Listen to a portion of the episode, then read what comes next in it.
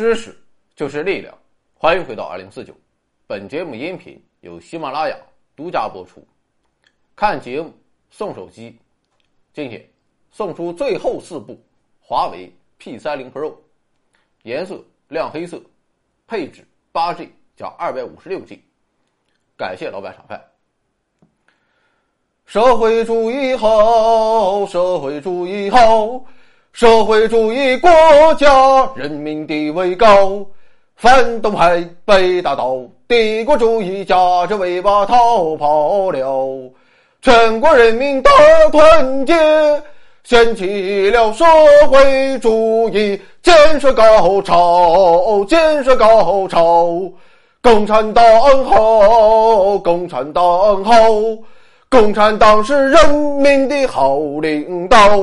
说得到，做得到，全心全意为了人民立功劳，坚决跟着共产党，要把伟大祖国建设好，建设好，社会主义好，社会主义好，社会主义江山人民保，人民江山做得牢。反动分子想反也反不了，社会主义一定胜利，共产主义社会一定来到，一定来到。从一八六一年营口开埠通商，到朝鲜战争结束，百年风雨，百年苦难，在党的领导以及全国人民的奋力抗争下。中国人民终于推翻了封建主义、殖民主义和帝国主义的三座大山，一个属于社会主义建设的黄金时代就此到来。这就是第一个五年计划。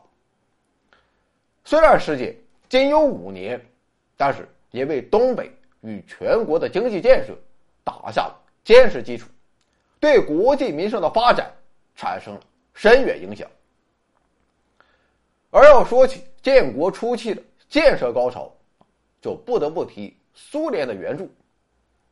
虽然这哥们儿有时候显得很是两面三刀，也干出来不少不是人干的事儿，但是就事论事，苏联当年对东北的帮助还是极其重要且积极的。毕竟百废待兴的新中国与当时的超级强国之间的差距，那真是闭眼。都能看得到。面对着复杂的国际环境，新中国成立伊始，毛主席便于一九四九年年底率代表团访问苏联。一九五零年一月，周总理也到莫斯科进行访问，开始进行具体的谈判。最终，中苏双方签订了《中苏友好同盟互助条约》。啊，当然了，除了这一个最重要的条约之外。中苏之间还签订了一系列事关苏联援建新中国的协定，比如说关于苏联贷款给中华人民共和国的协定。该协定规定，苏联以年利率百分之一的优惠条件，向中国提供三亿美元的贷款，分五年付给，每年六千万美元。一九五零年当年，苏联就开始把这笔贷款。投向了我国大型重点工程项目五十个，这就是我们通常所谓的一百五十六项重点工程中的第一批。在这五十个项目中，至于东北的，你猜猜有多少？答案是三十八项，而全国其他地区加起来也只有十二项。中央对东北地区的重视可见一斑。其中我们比较熟悉的。有鞍山钢铁公司、本溪钢铁公司、长春第一汽车制造厂、沈阳第一机床厂等。除了砸钱之外，苏联还直接参与到了一些重点工程项目的新建与改造之中。一九五三年五月十五日，中苏之间签订了关于苏维埃社会主义共和国联盟政府援助中华人民共和国中央人民政府发展。中国国民经济的协定，其中共规划了九十一个重点项目，而位于东北有二十项。五十加九十一等于一百四十一。至此，中苏两国政府共签订了一百四十一项重点工程的援助名单。而在一九五四年九月，赫鲁晓夫率代表团访问中国，前来参加建国五周年庆典。十月十二日，两国又签订对于一九五三年五月十五日关于苏联政府援助中华人民共和国中央人民政府发展中国国民经济的协定的议定书。在该协定中，又新增了十五项重点项目，这就是后世熟知的一百五十六项重点工程的由来。再后来，中苏两国又陆陆续续确定了若干个。重点项目，不过有一些在具体实施过程中，由于存在了条件限制，所以被删减了几个。最终，在全国范围内，苏联援助的重点工程数量是一百七十四项，实际实施的是一百五十项，而在东北实施的为五十六项。总之，这五十六个项目的实施，为东北的工业建设提供了大量的机器设备。以及大量的人才和先进的管理制度、管理经验，为东北重工业基地的建设打下了坚实的基础。除了苏联援建以外，一些东欧的社会主义阵营国家，像是民主德国、捷克斯洛伐克、匈牙利、罗马尼亚、保加利亚等，也对新中国伸出了援手。当然了，外人帮忙固然重要，自我奋斗更是不可缺少。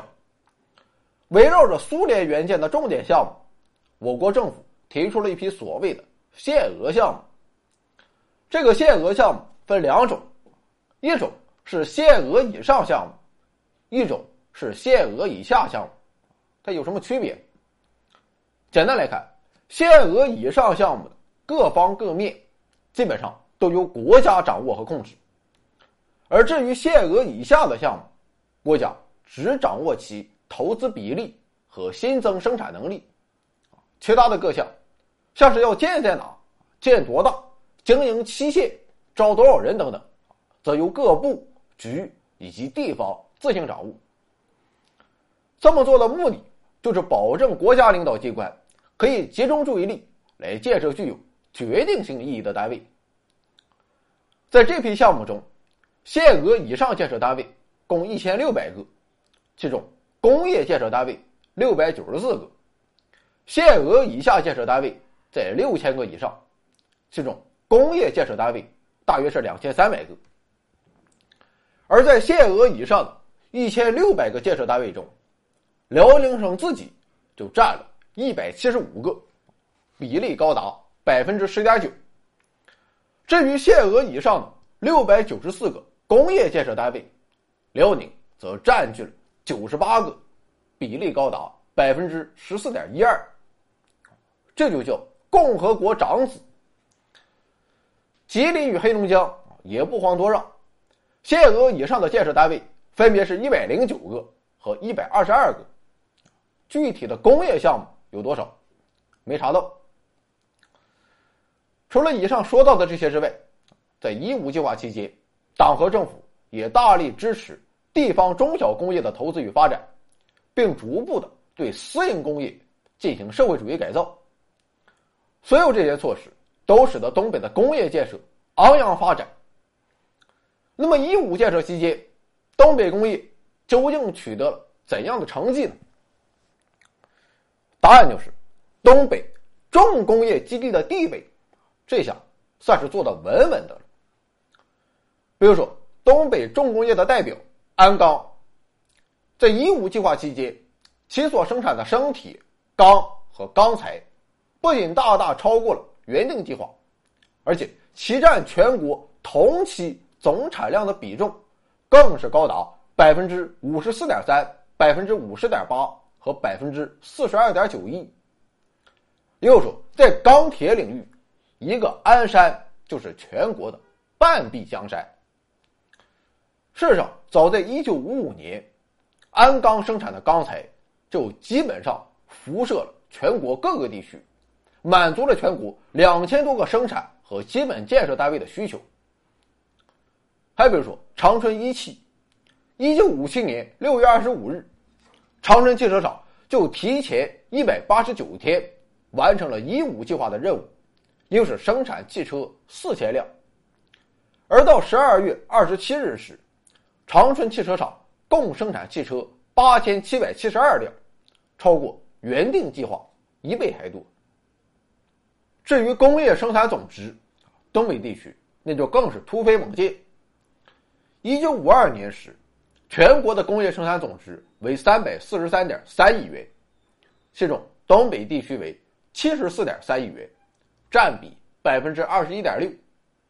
而到一九五七年时，全国的工业生产总值为七百八十三点九亿元，东北地区为一百八十三点八亿元，占比高达百分之二十三点四。仅辽宁省的工业生产总值就达到了。一百二十亿元，占全国的百分之十五点三。总之，一五计划使得东北地区拥有了相当强大的钢铁、机械、电力、煤炭、化工等工业行业。这些工业企业的产品源源不断的运销全国各地，为全国的经济发展提供了有力支持。而且，咱不仅输出商品，还输出人才、技术。和设备，那个时候全国学东北，确实不是瞎说的。那么好，自己与自己做完了纵向比较之后，我们再与国际上做一个横向比较。一五计划结束之时，东北的工业水平放在全世界来看，是怎么一个地位呢？时任国家纪委副主任的李富春认为，就主要工业品的。生产能力来看，当时的东北大约相当于第一个五年计划时期的苏联，也就是上世纪三十年代初的苏联，也差不多相当于一九三七年时的日本。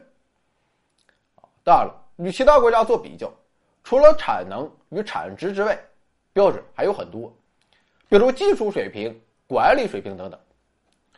如果我们把苏联援建的重点项目，作为我国工业化水平的代表的话，首先，苏联并不能代表当时世界最先进的水平；其次，这哥们儿他也藏着掖着，再加上技术的转化与利用，本身就要耗费相当的时间，所以目前学界认为，一五末期，东北的整体工业水平大致落后于世界先进水平十年或者更长时间。